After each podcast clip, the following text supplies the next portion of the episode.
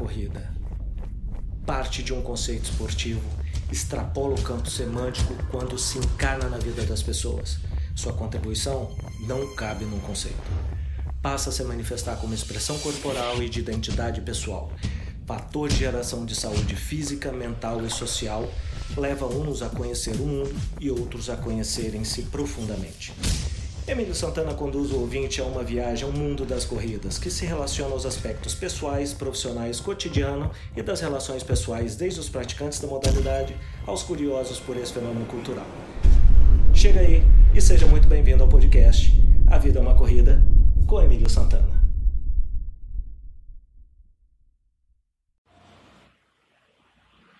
Oi, pessoal, tudo bem? Estou de volta, interrompendo o isolamento, mantendo claro, mantendo os treinos, mantendo a cabeça fresca, é, aprendendo coisa nova, resgatando habilidades nesse período aí conturbado. É, apesar de parecer quieto, é conturbado. Mas eu Estou aqui para falar sobre senilidade biológica. Você sabe o que é senilidade biológica? Vem comigo. Bom, pessoal, por que eu quero falar sobre senilidade biológica? Porque ontem eu hoje de manhã, ontem eu vi uma notícia e hoje eu compartilhei no meu stories. Hoje é dia 2 de abril é, quinta-feira. A notícia é a seguinte: é, a incidência do Covid-19 em jovens americanos surpreende os médicos e contradiz as predições. É, no começo da pandemia, aliás, antes de ser pandemia, a informação que tinha que a, a informação que tinha no começo era essa síndrome ela acomete na maioria com as piores manifestações de sintomas, idosos, pessoas com problemas crônicos de saúde, pessoas com diabetes, pessoas com hipertensão, pessoas com baixa capacidade respiratória. Ponto. Todo mundo leu só o que queria. Ah, coitado dos velhinhos. Pois é. Só que está se observando, né, à medida que a, que a doença vai atingindo outras populações com outras características, é, vamos filtrar o que realmente essa primeira informação quer dizer. Então, nós vamos traduzir isso a juventude americana e a população americana tem uma característica que o vírus vai encontrar. Dois terços da população estão em sobrepeso ou obesidade. Dois terços. Quase metade dos adultos já desenvolveu hipertensão. A gente tem altíssimos números em diabetes e pré-diabetes a gente tem uma grande prevalência de baixa capacidade respiratória.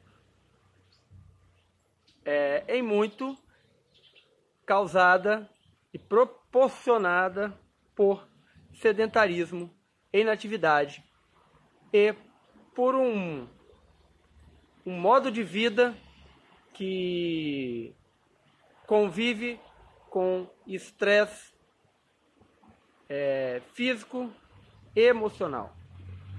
Tá? E aí é onde entra o conceito de senilidade biológica. É... Senilidade é um nome bonito para dizer velhice. Tá? Então, o senil, ou o idoso, ou o velho, ele pode ser um conceito cronológico, baseado lá na sua data de nascimento, mas também pode ser um conceito biológico. E a gente tem visto é, e contemplado várias pessoas que têm driblado a idade cronológica com uma juventude biológica proporcionada por hábitos saudáveis no seu modo de vida, no seu lifestyle, tá? É, então, senilidade biológica é você, antes de ser senil cronológico, você desenvolver quadros de deterioração da sua condição melhor de, de vida pelos seus hábitos, pelos seus costumes, tá bom? Então, se você não tem 60 anos, não tem 50 anos, não tem 40 anos, não tem 35 anos, que é já ah, o Balzáquio, o pré-velho, antigamente era 35 anos, né? E você já desenvolveu. Vou olhar no papel que é para não perder nada. Se você já está inativo, se você já está sedentário, se, já, se você já apresenta, apresenta baixa capacidade respiratória, se você tem diabetes ou pré-diabetes, eu vou traduzir isso, é ter mais de 100 miligramas né, de glicose por decímetro cúbico do seu sangue.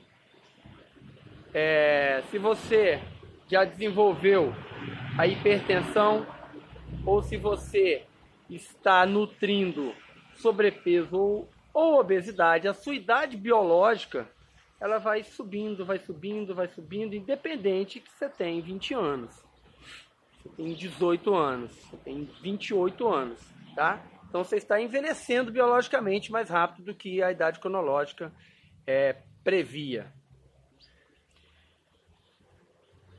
E por que estou trazendo essa, esse assunto à tona? Porque eu sou, eu, Emílio Santana, sou um profissional que há muitos anos, eu sou um cidadão que há muitos anos é, adota crescente qualidade saudável nos meus hábitos e costumes. Também muito porque eu sou um profissional que trabalha esses conceitos há muitos anos ou desde sempre. E na minha trajetória profissional,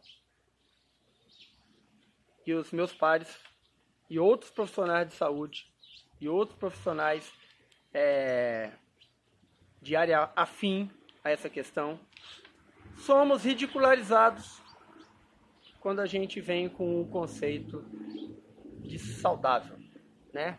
É... Por quê? Por quê? Porque o nosso discurso, o nosso hábito, o nosso costume, o, a, o que a gente vive, respira e mostra, ele vai contra três fundamentos da sociedade moderna: o conforto, o prazer e a liberdade. Então, é, esses são valores que a sociedade moderna é, preconiza, que a sociedade moderna está baseada, onde estão os pilares da convivência social, da construção de mercado, é, da construção de estrutura social. Tudo está baseado nesses três fatores: conforto, prazer e liberdade. É, e cada um vai desenvolvendo uma noção própria, um conceito próprio, uma tradução própria do que é conforto, prazer e liberdade e de quanto de conforto, prazer e liberdade você precisa como dose recomendada por você mesmo diária.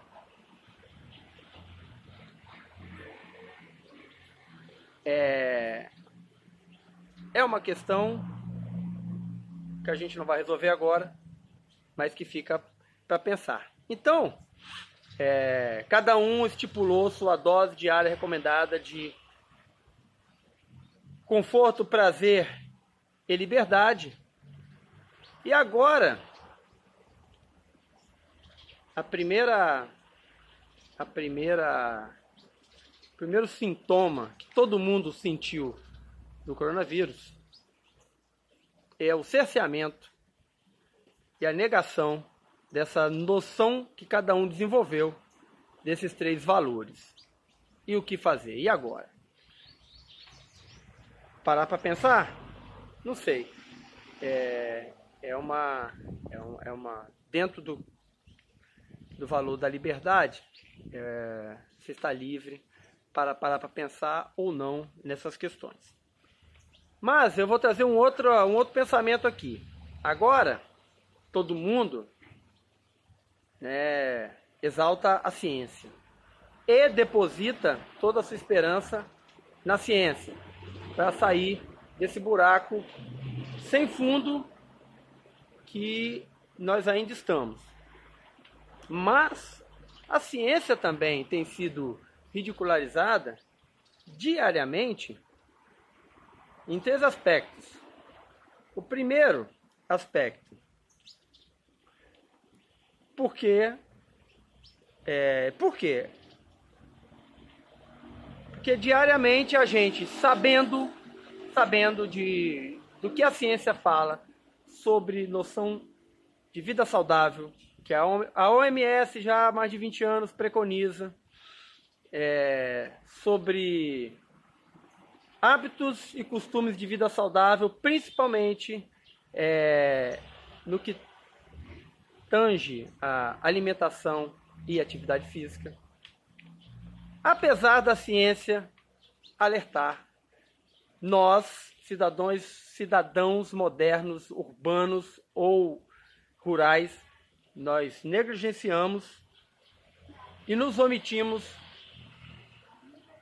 diante desses avisos que a ciência nos tem dado, nos tem apresentado, com pesquisas, evidências e resultados, com números de epidemias de diabetes,